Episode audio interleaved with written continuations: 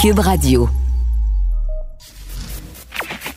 Sophie Durocher. Sophie Durocher. Sophie Durocher. Mon nom est Sophie Durocher. Sophie Durocher. Des opinions éclairantes qui font la différence. Cube Radio. Bonjour tout le monde, c'est Sophie Durocher. On est jeudi le 3 septembre. Et à quoi on pense le 3 septembre? Ben oui, on pense au 31 octobre. On pense à l'Halloween. Écoutez, je sais pas si vous avez entendu docteur euh, Arruda de la santé publique qui disait, ouais, ben cette année, ça va être une Halloween différente. Écoutez, je n'irai pas par quatre chemins, là. Je vais vous le dire très franchement. Pensez-vous sérieusement qu'en 2020, on peut se permettre de faire l'Halloween? Je pense qu'il faudrait dès maintenant. Même si ça va faire des malheureux, il y a plein de petits monstres qui seront pas contents. Il, il faut cette année annuler l'Halloween. Pourquoi? Écoutez, c'est, ça va être le festival de la COVID si l'Halloween a lieu cette année. Pensez-y deux secondes. On va aller, euh, on va demander à nos enfants d'aller sonner à la porte de gens qu'ils ne connaissent pas, dont on ne connaît pas les conditions euh, d'hygiène et les conditions euh, sanitaires. Ils vont frapper à la porte de, gens qu'ils connaissent pas. Ils vont se faire donner des bonbons ou des, des, des, petites boîtes ou des petits sacs qui ont été peut-être contaminés, tripotés pendant des euh, qui sont, on, va quand même pas commencer à mettre du purel sur le moindre bonbon ou de prendre des lingettes nettoyantes ou de mettre du lissol sur la quantité de bonbons qu'on va recevoir. En plus, les enfants vont se croiser à évidemment moins de deux mètres, à moins qu'on mette des masques à tout le monde pour euh, L'Halloween, écoutez, l'année dernière, là, on a reporté d'une journée l'Halloween parce qu'il pleuvait. Je pense que cette année, en raison des conditions sanitaires, on peut très bien le remettre à l'année prochaine. Écoutez, si on a remis les Olympiques, je pense qu'on peut remettre l'Halloween. Quand je vois qu'il y a des gens qui disent non, non, non, faut absolument que l'Halloween ait lieu cette année parce que c'est bien, bien, bien important de manger des bonbons, j'ai juste envie de dire un beau gros, ben voyons donc. Avertissement. Cette émission peut provoquer des débats et des prises de position pas comme les autres. Vous écoutez Sophie Durocher. Et là là, j'espère que vous avez pris un bon café ce matin parce que en lisant le journal de Montréal ce matin, j'ai lu évidemment la chronique de mon collègue Joseph Facal. Il n'y va pas avec le dos de la cuillère. Sa chronique s'intitule Les tigres de papier. Bonjour Joseph. Bonjour Sophie. Écoute, ta chronique de ce matin est assez euh, virulente. Écoute, ceux que tu appelles les tigres de papier, ce sont euh, ben, tes collègues euh, profs à l'université. Pourquoi tu as décidé de régler leur compte dans une chronique comme ça, alors que tu vas les croiser justement peut-être à la cafétéria ou dans les corridors? Ils vont taillir, Joseph. Ben pas tellement. Tu sais, moi je suis à HEC et HEC, euh, nous sommes pour le moment à bonne distance euh, de certains de ces délires idéologiques. Là, tu vois, euh, je Ouais. ne suis pas dans, dans certains départements de sciences sociales, pour ne pas les nommer, à l'UQAM ou à Concordia, ou, ou Sophie, où j'ai des collègues qui me disent à quel point le climat les, les met mal à l'aise. Il faut bien comprendre, évidemment, que c'est pas tout le monde qui dit ou qui pense euh, comme euh, les gens dont je me moque euh, dans l'article. Mais effectivement, ce que j'ai voulu souligner, c'est que quand on voit une partie de notre jeunesse qui a, euh, c'est le cas de le dire, le piton collé au fond parce qu'une statue lui déplaît ou parce qu'il n'y a pas assez de diversité dans le casting, excusez-moi le mot, d'une télésérie, ben Mhm. évidemment, ces attitudes-là, d'où elles viennent? Ces jeunes n'ont pas inventé ce discours, n'ont pas inventé cette indignation. Il y a des, des fabricants et des diffuseurs de ces idéologies euh, dans le monde universitaire. C'est de là que ça vient. Il est là l'incubateur. Mais, mais, mais, je m'empresse d'ajouter que, comme je suis évidemment pour la liberté d'expression, je suis pour évidemment le droit de dire des conneries. oui, c'est ça. Mais ça, c'est amusant parce que c'est un concept qui est important, que les gens ne maîtrisent pas nécessairement. Les gens pensent que la liberté d'expression est à géométrie variable. Ben non, la liberté d'expression, si t'es pour ce concept-là, qui est un principe, ben le principe ça, ça s'applique à tout. Ça veut dire que c'est aussi la liberté de dire des énormités, de dire euh, des, des, des, stupidités, de dire des idioties. Écoute, euh, il, faut il faut euh, préciser que euh, quand tu parles des professeurs d'université qui disent des des, des idioties, c'est aussi que les professeurs d'université très donneurs de leçons, très bien pensants, n'appliquent pas dans leur vie privée bien des, des grands principes qu'ils qu'ils énoncent eux-mêmes. Ils vivent une vie très protégée, mais disent pourtant se sentir très près des gens qui sont opprimés, alors qu'ils connaissent strictement rien de la vie des gens opprimés.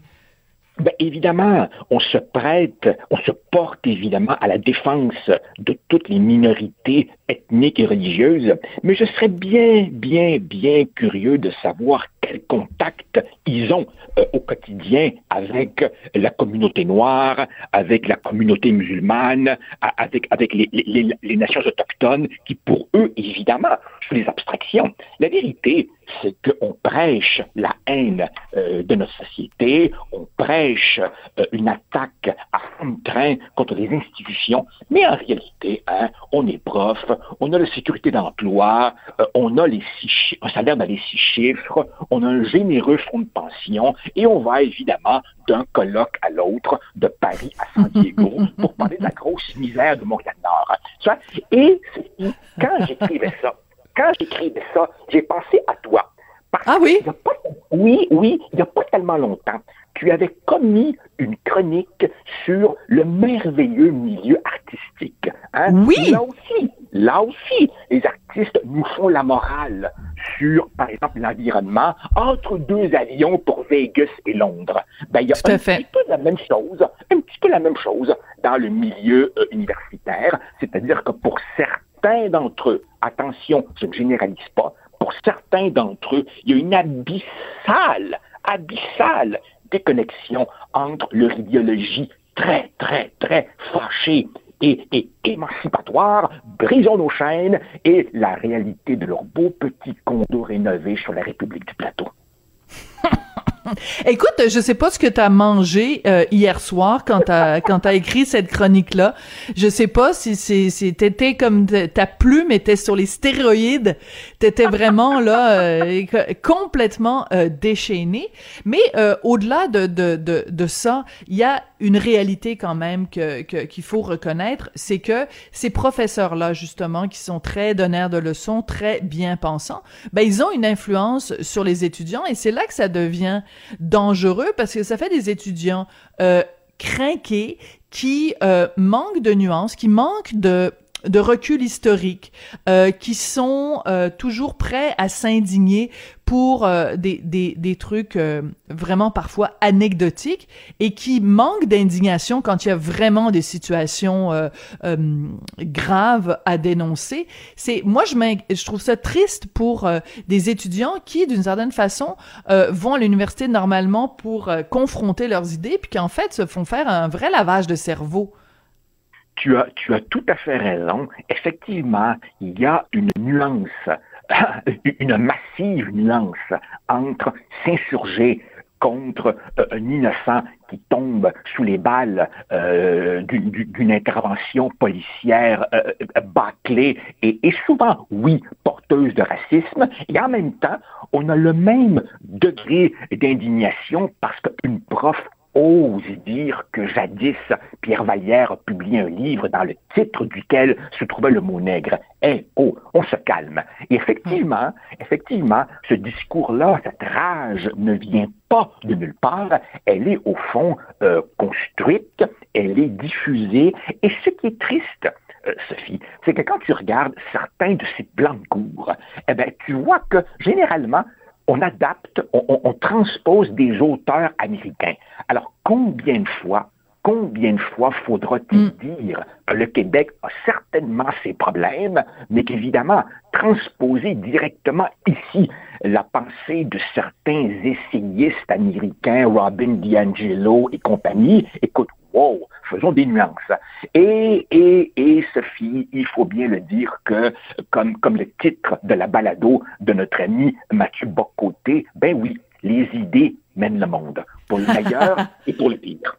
Ouais, pour le meilleur et pour le pire pour le meilleur et pour le pire. Mais écoute, j'ai trouvé ta, ta, chronique très courageuse et en même temps très importante parce que euh, il y a beaucoup de gens, euh, ben, tu sais, des parents. Toi, tes parents, tes enfants vont à l'université. T'es pas nécessairement euh, conscient ou au courant de ce qui s'y passe. Et moi, je t'avoue qu'en tant que maman d'un jeune garçon de 12 ans et demi, je vois arriver à grands pas, évidemment, euh, l'échéancier, le moment où il va devoir faire des choix pour euh, l'endroit où il va aller à l'université. Et honnêtement, je, je m'inquiète, Joseph. Je sais pas. D'abord, cet enfant-là, et il va être le fils de Richard Martineau puis Sophie Durocher, fait qu'il va dans certains milieux, il va être accueilli avec une brique et un fanal. Mais au-delà de ça, au-delà de l'anecdote personnelle, c'est que je me demande comment je vais, je, je vais faire pour que il, il soit euh, dans un contexte universitaire où il va être exposé à une pluralité d'opinions. J'ai l'impression que c'est vraiment la pensée unique à l'université et ça, ça me fait peur, Joseph. Ben, en fait, il faut, il faut, il faudrait, je te dirais, nuancer. Tout dépend de où il va aller. Tu vois, euh, l'université ici, bon, on a quelque chose comme 40 000 étudiants. Alors tu comprends que euh, polytechnique, médecine, droit, HEC, sociaux, anthropo, musique, il y a mille et une nuances à faire. Mais c'est un fait. C'est un fait, Sophie, que dans certains départements de sciences sociales, on trouve très peu de sciences et beaucoup, beaucoup d'idéologies qui se prétendent scientifiques. Hein? Euh, et ça, c'est, euh, c'est, extrêmement, euh, extrêmement dommageable. Et, et je te dirais que on peut avoir un débat d'idées entre la gauche, la droite, à l'intérieur de la gauche, à l'intérieur de la droite. Ce qui m'agace surtout, c'est cette air de supériorité morale. Moi, hmm. monsieur, je suis dans l'émancipation. Vous, vous êtes dans les ténèbres. Vous, vous êtes tellement raciste que vous vous en rendez pas compte. Moi, évidemment, je vois la lumière. Moi, je conduis l'humanité vers la construction de l'homme nouveau. Et rappelle-toi, Sophie, l'histoire du 20e siècle. Quand on prétend reprogrammer l'être humain pour en faire quelque chose de nouveau et de pur, on sait comment ça peut finir des fois. Ben, on pense au camp de rééducation euh, dans la Chine communiste. On pense évidemment à tout le bloc, ben, en fait tout le bloc euh, communiste. Euh, l'homme nouveau aussi. Bon, évidemment, tu fais référence à, à, Nietzsche et à tout ça, mais mais ça peut mener au pire des dérives nationalistes dans, dans, dans le sens le plus horrible parfois du terme. Écoute. Oui. Oui, mais, mais, au, Québec, au, Québec, ce sont des révolutionnaires d'opérette, des révolutionnaires de salon. En fait, on pourrait en rire. On pourrait en rire s'il n'y avait pas, s'il n'y avait pas tristes épisodes de censure, de, de, de, de, de, collègues mis sur des voies de garage parce qu'ils ne pensent pas correctement, s'il n'y avait pas carrément du noyautage de certains départements. Euh, donc, il y a des réalités institutionnelles assez pénibles. Euh, mais bon, quoi, je, je, je, euh, pour tous nos lecteurs qui se demandent d'où ça vient cette espèce de rage, ben, elle est, elle est manufacturée, elle est entretenue. C'était très bon, c'est un texte très important. Écoute, on va parler de ta chronique de mardi parce que là, par contre, je je suis pas sûre nécessairement d'être d'accord avec toi. Tu nous parles de la de la rentrée scolaire et de évidemment ce risque euh, d'infection. Euh, euh, tu dis bon, c'est un, une sorte de risque calculé. Écoute, je trouve que c'est la quadrature du cercle, cette rentrée scolaire 2020 qui est évidemment pas une rentrée comme les autres. C'est un cas, excuse-moi d'utiliser l'expression anglaise, c'est damn if you do, damn if you don't. Si les enfants restent à la maison, je peux te le dire, moi, maman du rocher, elle aurait pété un plomb s'il avait fallu, s'il avait fallu que mon fils fasse une rentrée. J'en ai juste un. Mais imagine les gens qui ont deux, trois, quatre et cinq enfants. Euh, je pense qu'on serait tous collectivement devenus zinzin s'il avait fallu faire une rentrée 2020 avec des enfants à la maison. Donc, on n'a pas le ah choix pour leur santé mentale à nous et leur santé mentale à eux. Mais c'est sûr qu'il va y avoir des enfants qui vont avoir la COVID, c'est sûr qu'ils vont la transmettre à papa, maman, qu'ils vont la transmettre à grand-papa, grand-maman. On n'a pas le choix. On fait quoi, Joseph? Mais, bien sûr qu'on n'a pas le choix. Bien sûr qu'on n'a pas le choix. Je ne prétends pas qu'il ne fallait pas faire de rentrée scolaire. Je dis simplement, hey, oh, déjà, le premier ministre euh, nous a averti hier ou avant-hier qu'il notait un relâchement. Alors évidemment, oui, oui, il faut faire la rentrée. Mais soyons aussi prudents que possible. Pas plus tard que ce matin, Sophie pas plus tard que ce matin, tu as vu l'initiation des étudiants en communication à l'Université Laval. Et là, évidemment, tout le monde s'excuse. Donc, bien entendu qu'il y aura des foyers d'éclosion, paniquons pas, mais on peut-tu s'aider nous-mêmes? Et moi, ce que je constate, évidemment, c'est que, que veux-tu, la fameuse bulle, elle saute dès qu'on quitte l'école.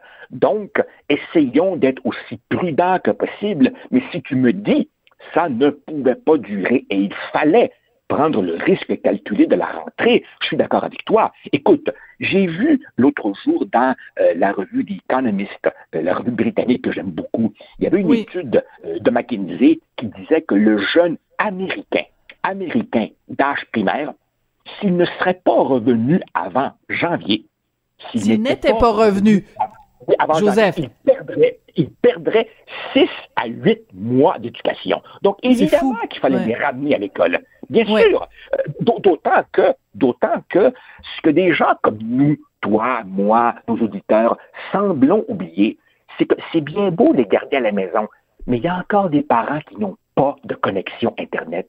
Il y a encore des parents qui ne peuvent pas se substituer aux professeurs. Tu vois, euh, j'ai souvent écrit, euh, rappelle-toi, pendant mes années en politique, il m'arrivait de, rentrer parfois dans des maisons où tu ne voyais aucun livre. Hein. C'est hmm. pas toutes les maisons qui sont capables d'offrir à leurs enfants euh, quelque chose de remplacement hmm. à l'absence de la vraie école. Donc, bien entendu qu'il fallait les ramener. En même temps, en même temps, ressaisissons-nous et faisons un effort maximal de discipline, alors que ah. tu vois bien, comme moi, que dans certains commerces, on commence à voir n'importe quoi, parce qu'il faut évidemment récupérer les ventes perdues au printemps et à l'été. Oui, mais tu as dit le mot discipline. Joseph, elle est où la discipline? C'est un mot qu'on ne prononce pas. Il y a une chose qui est vraiment apparente avec cette pandémie, que, que cette pandémie a fait ressortir, c'est euh, l'individualisme à outrance. Tu sais, à partir du moment où tu demandes aux gens de prendre conscience que leurs gestes ont des conséquences.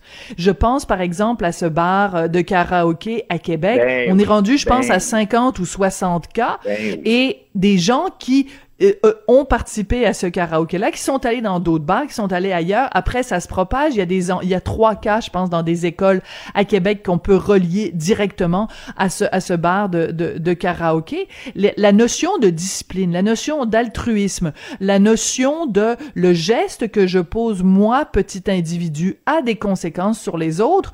Ben, ça, ça, ça a pris le bord, ça. Tu, tu ne prononces plus ces mots-là discipline. Et je suis très contente, je suis très contente que tu parles de cette affaire-là, de l'association euh, les étudiants en communication de Québec, juste pour donner les détails pour ceux qui sont pas au courant.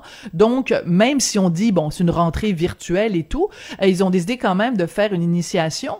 Et on, le sait, quand c'est une initiation, ben, les gens se lancent des défis. Puis bon, écoute, un des défis, c'était de faire un safari photo. Il fallait faire une pyramide humaine. Ben, une pyramide humaine, les uns ils sont entassés les uns chez les autres, c'est assez niaiseux.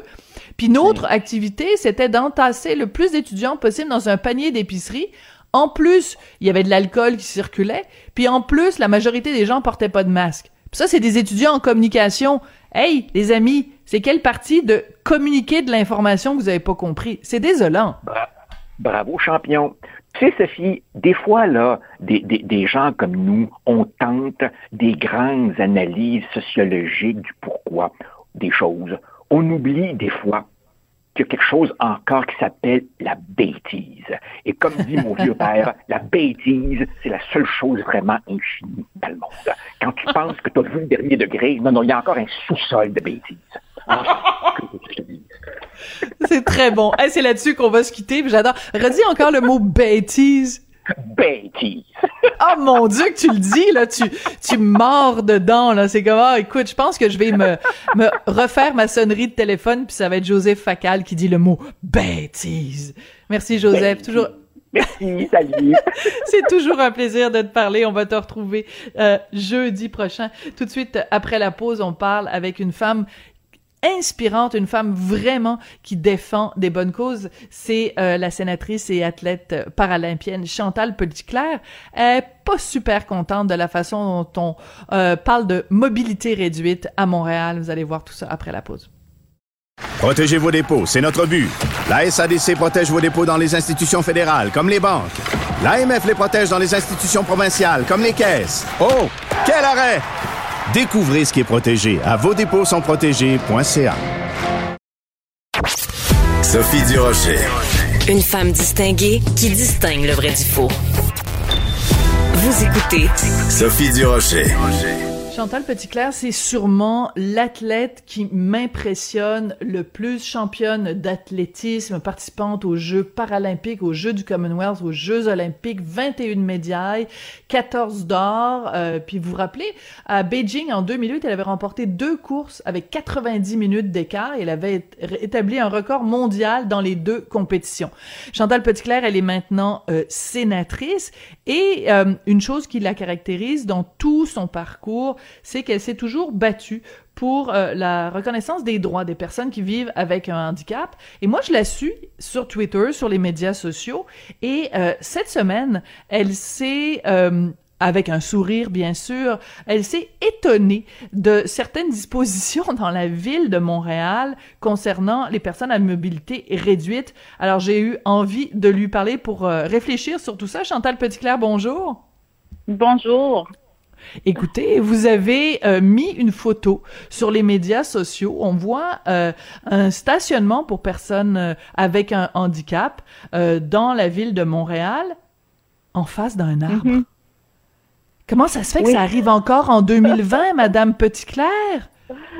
Écoutez, oui, c'est ça. J'ai succombé à un petit moment passionné de, de de rage où euh, je me cherchais un stationnement et puis là, bon, euh, je suis tombée là-dessus puis je me suis dit, mon Dieu, ça n'a pas de sens. Et puis, euh, comme tout le monde, des fois, c'était c'est le début des classes, j'allais reconduire mon petit garçon à l'école et puis là, je vois ça et, et ça arrive trop souvent, malheureusement. comme personne handicapée, dans mon cas, comme personne en fauteuil roulant, où il y a des espèces de d'incohérence euh, et, et, et, de défis d'inaccessibilité où tu dis, mais là, c'est même pas que ça a été fait, ça a été mal fait, ça a été mal pensé, et on se dit déjà qu'il y a tellement de choses qui sont pas là, qui sont pas accessibles. Au moins, quand on le fait, assurons-nous de le faire, euh, ben, de le faire comme il faut. Euh, donc, une, petite courte d'humeur là euh, que j'ai mis sur Twitter avec euh, avec des effets parce que évidemment il y a plusieurs personnes qui vivent ce genre de situation là euh, au quotidien et, et, et, et, on est bon on est à une époque où ça devrait pas arriver selon moi. Mais moi, ce que je veux savoir, c'est une fois que vous avez mis ça euh, sur Twitter, donc moi je l'ai vu, plein de gens l'ont vu. Est-ce que la ville de Montréal, est-ce qu'il y a quelqu'un qui a vu euh, ce tweet-là et qui a décidé de, de vous contacter? Parce que vous vous taguiez, excusez-moi l'expression, mais vous mettiez le, le, le vraiment l'avatar de la ville de Montréal. Donc normalement, s'ils sont euh, vraiment et s'ils s'occupent de leurs relations publiques, ils ont dû voir passer votre votre gazouillis. Est-ce qu'il y a eu une réaction de la part de la ville? Oui, absolument. Il y a eu une réaction et je dois dire que c'est pas la première fois que, que je fais ça. Et, et je sais aussi que, euh, par exemple, il y a des organismes comme euh, Altergo qui vraiment sont, sont constructifs, euh, ils sont dynamiques, ils, conseillent beaucoup cette administration-là. Les autres administrations aussi, là, hein, il faut le dire, là, c'est pas c'est pas un problème d'aujourd'hui non plus. Euh, en même temps, ce que je déplore, c'est, je me dis, est-ce qu'il y a, est-ce qu'il y a une façon de mieux faire les choses? Est-ce qu'il y a moyen d'avoir euh, un guide de l'utilisateur? Parce que hum. euh, là, on parle de stationnement, mais on est dans une ville où il y a énormément de construction. cet été, on est dans une ville où il y a énormément de nouveautés, d'adaptation aussi à cause de la COVID. Et et ça arrive tellement souvent. Moi, je suis, moi, je suis quelqu'un qui adore Montréal. Hein. J'habite à Montréal. C'est, je suis déménagée ici après l'université. C'est ma ville. J'ai eu mon enfant. On a décidé de rester au centre-ville, quartier des spectacles. Et là, je me dis, euh, quand je me promène et, et je, je, suis beaucoup en auto, mais je suis beaucoup, je roule beaucoup dans ma ville. Et chaque fois qu'il y a une construction et il y a un détour, mais le détour n'est pas accessible en fauteuil roulant, chaque fois hmm. qu'on installe une terrasse de restaurant sur un trottoir comme on l'a fait cet été, je me dis waouh quelle belle idée, je vais en profiter parce que je suis une Montréalaise dynamique, mais la terrasse m'empêche avec mon fauteuil roulant de faire le tour. Donc je me dis il y a de meilleures façons de faire les choses. Il devrait avoir euh, et on peut pas blâmer quelqu'un qui est pas en fauteuil roulant de pas savoir ou peut-être de pas y penser, mais s'il y avait un protocole, une procédure très claire avec qu'est-ce qui se fait, qu'est-ce qui marche, qu'est-ce qui marche pas, et là, euh, quelqu'un sur un chantier peut dire ah oui, faut penser à ça et voici la bonne façon de faire les choses. Et peut-être que ça existe, mais en tout cas, si ça existe, c'est pas mis en application comme il faut. Et si ça existe pas, ce serait pas si difficile d'y penser, d'après moi. Mais je vous trouve bien indulgente, Madame Petitclerc, parce que euh, vous dites, euh, on peut pas demander à quelqu'un qui a pas, qui, qui circule pas en fauteuil roulant de nécessairement penser à ça.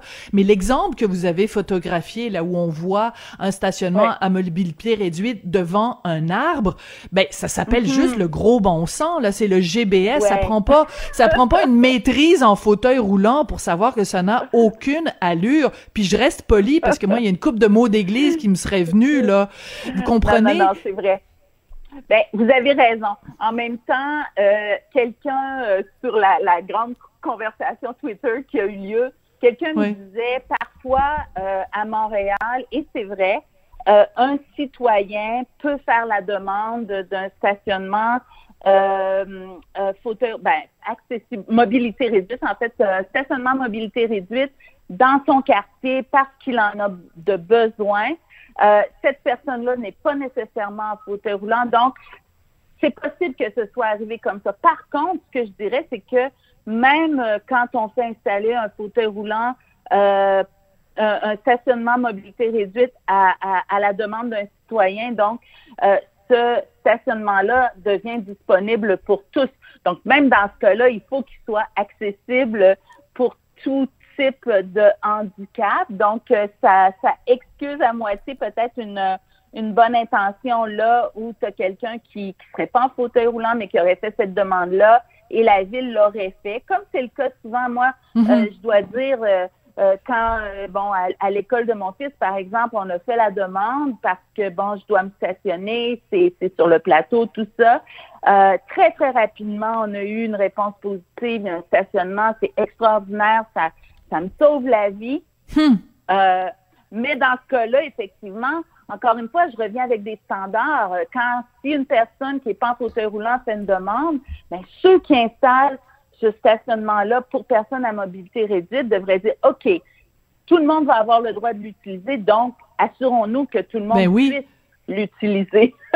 ben voilà. Et euh, l'exemple. Mais oui, c'est. Mhm. Allez-y. Mhm. Non, mais j'allais dire que l'exemple que vous nous donniez tout à l'heure des terrasses. Bon, normalement, en 2020, on devrait pas mhm. se retrouver avec une situation où quelqu'un installe avec un permis de la ville, donc en respectant mhm. les règles, installe une terrasse et que ça réduise la mobilité des gens à mobilité réduite.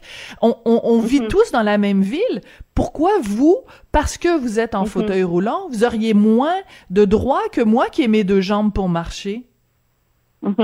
Ah non, non, non, non, mais ça, je veux dire, euh, moi, euh, Là, je le dis aujourd'hui, et je suis, une, je suis une personne positive, je suis une personne de bonne humeur, mais euh, c'est arrivé plus d'une fois cet été où, encore une fois, et puis moi, dans mon cas, je me promène beaucoup avec mon petit garçon de 6 ans, et je le dis parce que ça me confronte encore plus, parce que là, je me dis, OK, là, il y a cette magnifique terrasse, moi, je dois faire le tour. Il n'y a pas de rampe pour descendre le trottoir. Donc, je me retrouve à faire des trucs qui sont pas toujours sécuritaires avec un hmm. petit bonhomme de 6 ans euh, ou sinon, je me retrouve à faire un détour de, de 300-400 mètres parce que là, la seule euh, descente de trottoir est plus loin, m'oblige. Euh, et, et, ça, euh, je trouve que c'est vraiment inacceptable. Encore une fois, ça devrait ça devrait être des automatismes de se dire, OK, on fait ce truc-là, qui est une super bonne idée. On fait cette piste cyclable, on fait cette terrasse, on, on ajoute euh, des trucs dynamiques dans notre euh, dans notre ville qui qui en a bien besoin, puis en temps de COVID encore plus.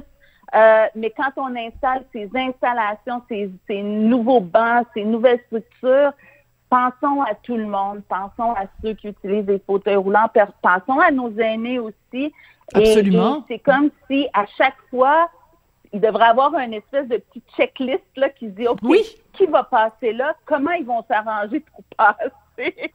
euh, et c'est pas si dur que ça. Puis je pense que Montréal, on a quand même euh, beaucoup de chemin à faire. Euh, moi, dans une autre vie, j'ai voyagé énormément. Euh, et j'ai toujours dit que Montréal ne gagnerait pas des prix d'accessibilité. et des fois, on compare avec des villes européennes qui ont beaucoup plus de défis d'architecture à cause de ben, à cause de l'histoire, hein, mm. et qui font mieux que nous. Hmm. Et ça, ça, ça, ça et même il y, a, il y, a, 15 ans, euh, quand j'étais athlète, je me disais tout le temps, mon Dieu, je peux pas croire qu'on peut pas faire mieux. Et je sais qu'il y a, il y, a, il y a un niveau d'accessibilité qui coûte cher, euh, parfois, ou qui, ben, qui coûte pas cher, mais qui est un investissement, en fait. Mais, euh, et ça, c'est autre chose, hein, toutes nos belles petites boutiques de la rue Saint-Denis auxquelles j'ai pas accès, euh, hmm. parce qu'il y a des trois, quatre marches et tout ça, et puis là, il faudrait détruire, il faudrait reconstruire, euh, et bon, les petites boutiques n'ont pas les moyens. Ça, c'est une chose. Mais il y a des choses qui sont juste à la construction. Quand on rénove, quand on fait des trottoirs, quand on euh, installe nos, nos terrasses dont on parlait, ça, c'est juste, on le fait. Donc, faisons-le bien du premier coup, ce qui devrait être, d'après moi, un minimum. Absolument. C'est-à-dire que toute... Hmm. Mais, mais toute nouvelle construction devrait mhm. être faite en tenant compte des gens à mobilité réduite ou avec différents euh, handicaps. Il est inconcevable aujourd'hui, en 2020, qu'on construise sans rampe d'accès. Parce que vous donnez l'exemple, et vous avez tout à fait raison, des, des commerces sur Saint-Denis.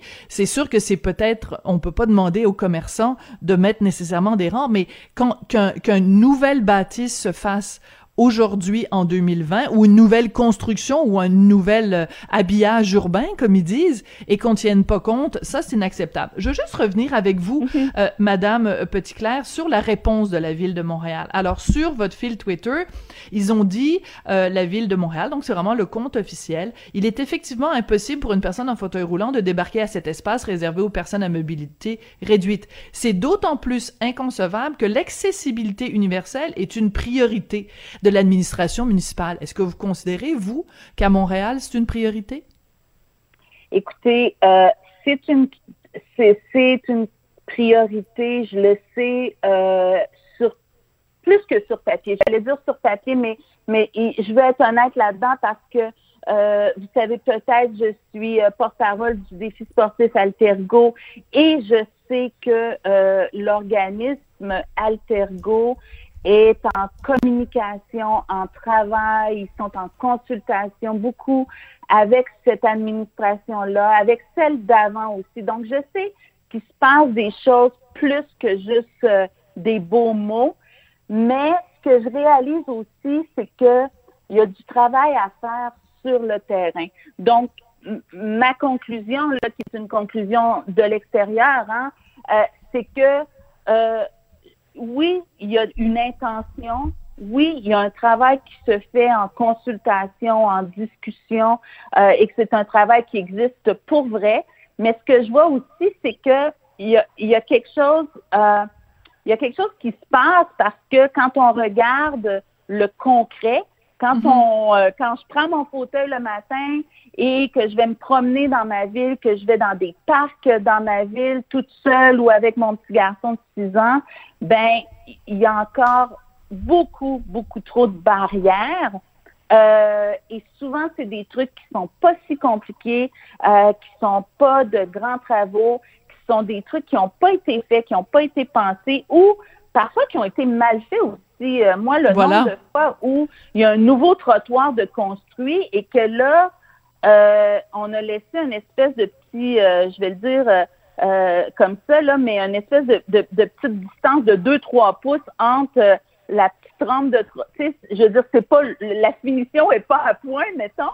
Et quelqu'un quelque part, il a pas pensé. Mais pour une personne en fauteuil roulant, là, je veux dire, ça me complique vraiment la vie. Donc, encore, il y a, y a y a du fait à moitié, il y a du pas fait. Euh, mais euh, mais je serais pas prête à dire que les intentions sont pas là. Euh, mais manifestement, il, il, y a, il, faut vraiment s'attarder à, à, aux procédures, au processus, hmm. à l'application de ces choses-là. Chaque fois qu'on fait quelque chose, il faut que ça devienne des automatismes de se dire on le fait pour tout le monde et on le fait comme il faut. Oui, vous avez tout à fait raison. Il faut tout le temps avoir cette euh, réalité-là en tête. Et encore, Madame Petitclerc, on parle de, de cet été 2020 qu'on qu'on vient de traverser, mais l'hiver, l'hiver, ça doit être encore plus compliqué. Parlez-nous d'à quoi ça ressemble, justement, se promener à Montréal en fauteuil roulant. Ah, l'hiver. l'hiver, là. Moi, je dis souvent la blague que euh, pendant mes 20 années d'athlète, je passais mes hivers à, l'extérieur et là, c'est comme s'il y avait un karma qui me ramenait ma réalité de l'hiver parce que maintenant, je suis toujours ici et, euh, et c'est sûr que tout ce qui est difficile l'été, euh, ben l'hiver, c'est encore pire.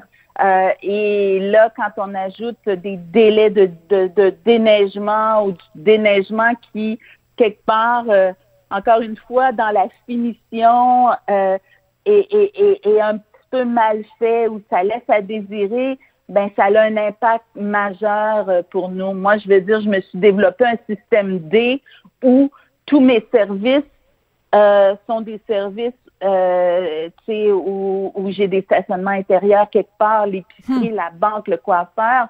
Euh, et même, c'est arrivé plus d'une fois où quelque part, j'ai j'ai un rendez-vous avec une copine dans un restaurant et puis là, je regarde le matin, je me dis, écoute, on annule ou on change d'endroit parce que c'est, je sais que ça va être impossible pour moi de, de, de me rendre à ce restaurant-là hmm. aujourd'hui parce qu'on va pas déblayer avant deux jours ou parce que, donc c'est sûr que tout ça, ça, ça, ça a un impact vraiment important. la quantité des stationnements euh, pour personnes à mobilité réduite aussi, euh, je veux dire, et même les trouver, ces stationnements-là. Euh, il y, a des, y a des pays où tu as des apps qui nous disent vous êtes là, vous avez besoin d'un stationnement à mobilité réduite, voici où en trouver un. Euh, à ma connaissance, il n'y a pas ça? Il n'y a pas ça à ben, Montréal? À ma connaissance, écoutez, peut-être que quelqu'un va me dire, ben oui, euh, Chantal, ça existe, tu ne le savais pas. Mais à ma connaissance, ça n'existe pas. Euh, ou en fait, moi, je ne le, sais pas si ça existe, mais c'est, c'est pas quelque chose de tellement compliqué à faire non plus. Euh, donc, c'est sûr que euh, l'hiver, euh, ben, que ce soit n'importe où dans le monde, être une personne à mobilité réduite, c'est, c'est des défis, mais, mais au moins qu'on, qu'on essaie de, de minimiser l'ampleur de ces défis-là, ce serait déjà un départ. Oui, mais c'est sûr que euh, au, au, Québec, c'est pas comme si on se disait "Oh mon dieu, il y a un hiver, on l'avait pas vu venir celui-là." Ben non, ça revient chaque année. Alors il faut prendre des mesures en conséquence. Euh, Madame Petitclerc, je voudrais vous vous vous remercier parce que avec ce tweet là, ce gazouillis là, je pense que vous mm-hmm. avez euh, ouvert les yeux de beaucoup de gens parce que bon, quand on est euh, mobile, euh, ben on, mm-hmm. on, on, on, se promène en ville puis c'est des défis auxquels on ne on ne pense pas. On prend pour acquis que ben oui, euh, moi il y a une belle terrasse en white don, euh, viens-t'en minou, on y va. Mais je, je je pense que vous faites œuvre utile en en, en mettant ce genre de de, de situation là sur sur les médias sociaux. En tout cas, ça, je pense que ça a provoqué une une, une prise de conscience aussi à l'hôtel de ville. On espère que ils vont se rendre au coin de mhm. Papineau et Rachel puis qu'ils vont corriger la situation. Mais c'est juste un exemple parmi d'autres. Il y en a il y en a plein d'autres euh, aussi.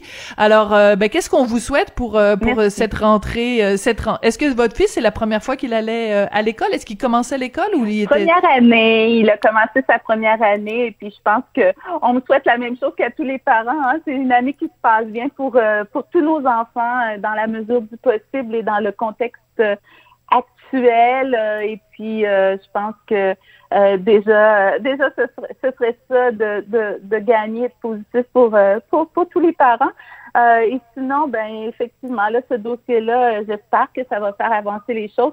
J'espère aussi que, que les gens comprennent bien que euh, je veux faire partie de la solution. Hein. C'est facile de mettre des trucs sur Twitter, mais je suis tellement disponible de toute façon pour faire partie de cette solution-là, pas juste en chialant, mais en étant, en étant productive et positive.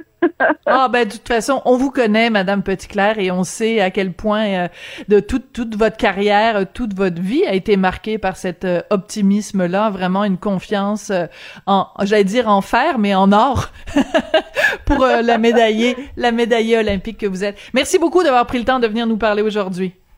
Merci à vous. Bonne journée.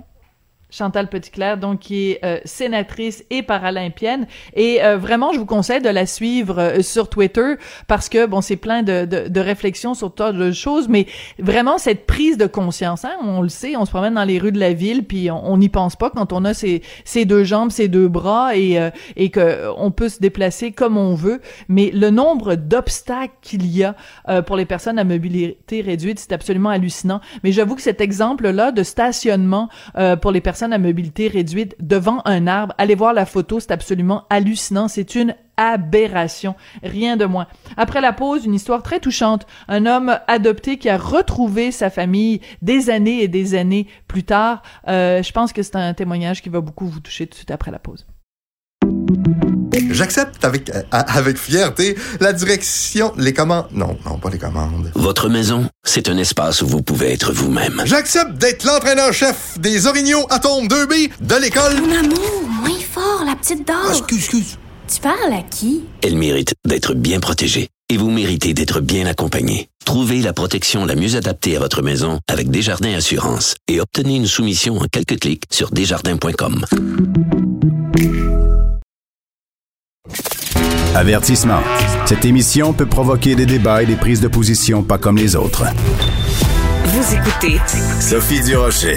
Il y a quelques jours, j'ai reçu euh, un courriel, un monsieur qui m'écrit, André Roy, en disant j'aimerais ça faire votre émission parce que j'aimerais vous parler des magnifiques retrouvailles avec euh, ma famille biologique. J'ai lu son histoire qu'il m'a racontée, euh, très touchante, et je me suis dit bon, il faut que je partage cette histoire-là avec les auditeurs de Cube Radio. Il est au bout de la ligne, Monsieur Roy. Bonjour. Bonjour, Madame Durocher. Comment ça va? Ben moi ça va très bien. Écoutez, euh, votre courriel m'a beaucoup euh, touché euh, cette histoire de retrouvailles avec votre famille biologique. Alors comment comment tout ça a commencé? Vous vous avez été adopté et votre votre père adoptif est mort l'été dernier. Qu'est-ce qu'il vous a dit avant de mourir votre papa? Ben mon père savait que j'étais pour retourner seul dans la vie, qu'après lui, euh, il n'y avait plus personne. Alors mon père m'a dit, André, va vers les adoptés, va, euh, trouve ta famille biologique. Et euh, ben, je lui ai promis que je le ferais. Et un an plus tard, j'ai effectivement trouvé ma famille biologique. Alors votre père adoptif vous dit ça parce que il veut pas que vous vous retrouviez tout seul. En fait, c'était un beau cadeau qu'il vous faisait. C'était, c'est très touchant de voir ce père qui vous dit, ben, je veux pas que tu te retrouves tout seul dans la vie. Ça a dû être très émouvant pour vous quand il vous a dit ça. Oui, c'était très émouvant et mon père euh, était mourant et euh, c'était, euh, je vais vous dire que la dernière année a été particulièrement difficile euh, j'ai beaucoup aimé euh, ce monsieur-là euh, qui a été mon père aux yeux bleus et un homme remarquable avec beaucoup de, de culture, très intelligent, qui, qui a toujours voulu que je sois heureux. Hmm. D'ailleurs, j'ai toujours voulu que mon père soit heureux lui aussi. Et euh, avant de partir, ben, il voulait euh, faire en sorte que je me retrouve pas seul. Et euh, effectivement, j'ai trouvé ma famille en un mois. En un mois. Alors racontez-nous comment ça s'est passé parce que c'est bon, il y a cette cette nouvelle loi, la loi 113, mais vos démarches au début, ça n'a pas été ça a pas été simple. Mais en fait, j'ai fait une demande en 2018 euh, par un formulaire euh, à la centrale Info Adoption. Euh, au mois de juin, je les appelle pour savoir où ils sont rendus dans le dossier et malheureusement, ils sont égarés ma demande. C'est pas fort, ça? pardon? J'ai dit c'est pas fort perdre une demande aussi importante là, c'est il y a un fonctionnaire quelque part que c'est pas c'est pas génial. Non, c'est pas euh, c'est pas facile pour nous euh, les adoptés du Québec euh, avec la loi 113 et la mise en œuvre de cette loi-là. disons que après la loi a été adoptée en 2017, les divulgations ont commencé en 2018 et en 2018 jusqu'à aujourd'hui deux ans euh, moi, ce que j'ai entendu, c'est qu'ils ont euh, euh, traité les dossiers du mois de juillet 2018 et que présentement, après deux ans, ils en sont au, au traitement des demandes de août 2018. Donc, on s'attend à ce que ce soit très, très long avant d'avoir des réponses. Alors, voyons j'ai vu ça. Euh, dans, dans, notre milieu, il y a des Colombos. Ça vient de l'émission de Pierre Lamarche. Alors, Colombo entre en contact avec moi et me demande, André, veux-tu que je trouve ta famille? Bien entendu, je lui dis oui, trouve ma famille. Vingt minutes plus tard, elle m'écrit par Messenger, voici le nom de ta mère. Mais comment vous réagissez? Ben, c'est extraordinaire. Écoutez, j'ai euh, depuis euh, depuis le début juillet, je lis, euh, c'est absolument remarquable et merveilleux que d'être capable de, de, de, raconter ton histoire, de raconter pourquoi que ma mère a dû me donner en adoption, qu'est-ce qui s'est passé, dans quelle famille elle habitait, qui qui étaient ces personnes, qui était ma mère. Euh, c'est absolument magnifique d'être euh, capable à 57 ans d'enfin donner des, des, des, des donner de, comment dirais-je euh, de raconter, de raconter l'histoire, d'être capable de se raconter l'histoire, même si ma mère est décédée, j'arrive enfin à, à, trouver pourquoi ma mère a dû, a dû nous donner en adoption. Alors, vous euh, donnez en adoption parce que vous n'êtes pas le seul enfant qu'elle a donné euh, en adoption. Donc, je veux juste revenir un tout petit peu en arrière, André. Donc, vous recevez ce téléphone de l'inspecteur Colombo, donc, qui a retrouvé qui était votre mère. À partir du moment où vous avez cette information-là, vous faites quoi pour retrouver les membres de votre famille? Ben, on, là, on, se met, on cherche, euh, on découvre à travers les archives que ma mère a un fils. Donc, on se met à chercher le fils et euh, à travers euh, la recherche euh, de la Colombo, elle trouve mon frère en elle ne trouve pas mon frère, elle trouve sa famille, euh, euh, sa famille en Ontario, et de l'Ontario, on est redirigé vers le Colorado, et du Colorado, là, ils entrent en contact avec avec mon frère, qui lui habite à Boucherville. Donc, ça a fait tout le tour. Et une journée, euh, ben, il me téléphone et ah. bonjour, je m'appelle bonjour mon frère. Et euh, bon, alors le 17 euh, juillet dernier, j'étais euh, avec lui dans un restaurant à Boucherville.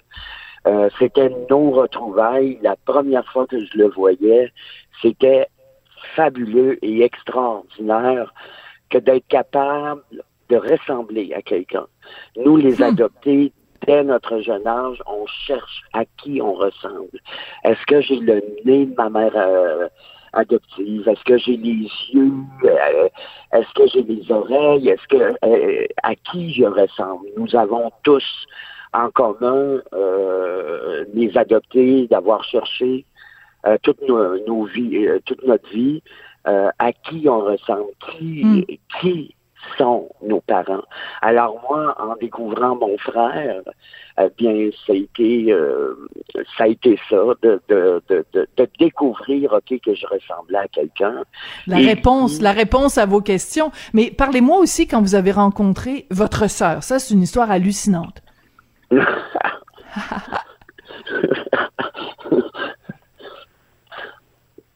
Ma sœur, euh, je reçois un appel, euh, je reçois un appel euh, je me lève, je réponds au téléphone, c'est mon café, il est très tôt et je reçois un appel. Bonjour André, votre sœur, nous l'avons trouvée et nous allons vous communiquer ces informations, donc son numéro de téléphone et son courriel.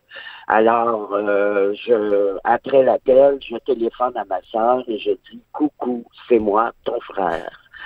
Et, euh, et là, euh, on se donne rendez-vous le 21 euh, juillet à Sainte-Anne-de-Bellevue pour la première rencontre. Ça a été absolument fabuleux.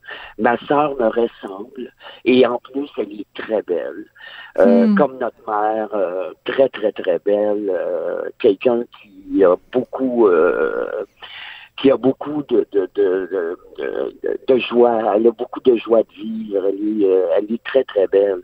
Et la journée euh, euh, que je l'ai rencontrée, on est allé la chercher chez elle et elle était avec deux enfants.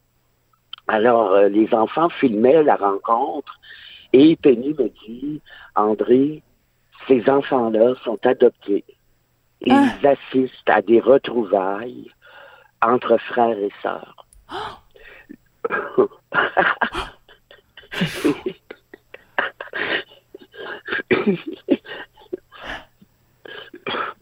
C'est fou comme histoire, André.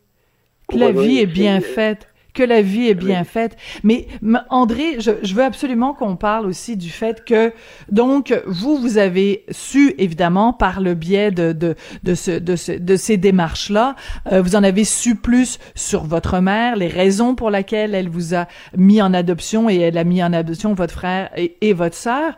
Mais il y a plein de renseignements auxquels vous n'avez pas encore droit, comme l'identité précise de votre père. Pourquoi? Ben, à l'époque, à l'époque, les mères euh, qui étaient enceintes et qui n'étaient pas mariées avaient honte, avaient peur. Excusez. Avaient honte et avaient peur. Donc, euh, euh, elles venaient se cacher dans les hôpitaux ou les crèches avec la peur au ventre, avec la honte, pour accoucher les hommes euh, ne couraient pas euh, pour aller se jeter dans la gueule du loup pour ne pas subir ce que ces femmes-là ont subi. Alors à ce moment-là, bien, ils se cachaient. Euh, nos mères, nos mères, à ce moment-là, étaient prises toutes seules mm. à gérer cette situation-là et les pères ben, se, se retiraient pour ne pas subir l'opprobre. Et euh, nos mères donnaient les noms de nos pères, euh, donnaient les descriptions, euh, disaient, moi dans mon cas, mon père était rédacteur en chef, euh, il était euh, blond, il avait les yeux bleus, il savait que ma mère était enceinte. Il, on ne sait pas s'il savait que ma mère allait accoucher. Et euh, à ce moment-là, elle a donné des informations sur mon père et elle a nommé mon père. Donc, le nom au dossier est là. En 2018 à 2019, Rapidement, rapidement, André, parce qu'il nous reste juste quelques secondes. Donc, le nom est au dossier, mais vous, vous n'y avez pas accès au nom? On n'a pas accès parce que euh, ils croient que nos mères n'ont pas été franches euh, en donnant les noms. Alors à ce moment-là, ils embarquent dans une partialité qui va à l'encontre de la loi 113, qui consiste à dire que si une mère n'a pas donné le bon nom, les, toutes les autres mères n'ont pas donné le nom. Alors à ce moment-là, euh, on essaie, euh, on essaie, on travaille fort, ok, pour faire comprendre que euh, nos mères n'ont pas nécessairement euh, menti et que par conséquent, euh, on, on, veut avoir le nom au dossier et on est assez grand pour aller pour aller faire hmm. les tests ADN, pour faire en sorte de voir euh, que ce sont euh, bel et bien nos pères. Hier, je, parlais avec avec rapidement. Excusez-moi André, parce que c'est vraiment la fin de l'émission. Donc on va se quitter là-dessus. On s'en reparlera sûrement. Mais merci de nous avoir raconté ces belles histoires de, de retrouvailles et on comprend tout à fait que vous et d'autres euh, enfants adoptés que vous vous battiez aussi pour connaître l'identité de vos pères. Merci beaucoup André d'être venu témoigner aujourd'hui. Merci Madame Durocher. Merci, merci André Roy. Donc, euh, une belle histoire euh, d'adoption qui, euh, avec une belle histoire de, retrouvailles. Vraiment, ça m'a donné des frissons dans le dos. C'est comme ça que se termine l'émission. Je voudrais remercier Samuel Boulay-Grimard à la mise en onde, à la réalisation et Hugo Veilleux à la recherche. On se retrouve demain, vendredi. Cube Radio.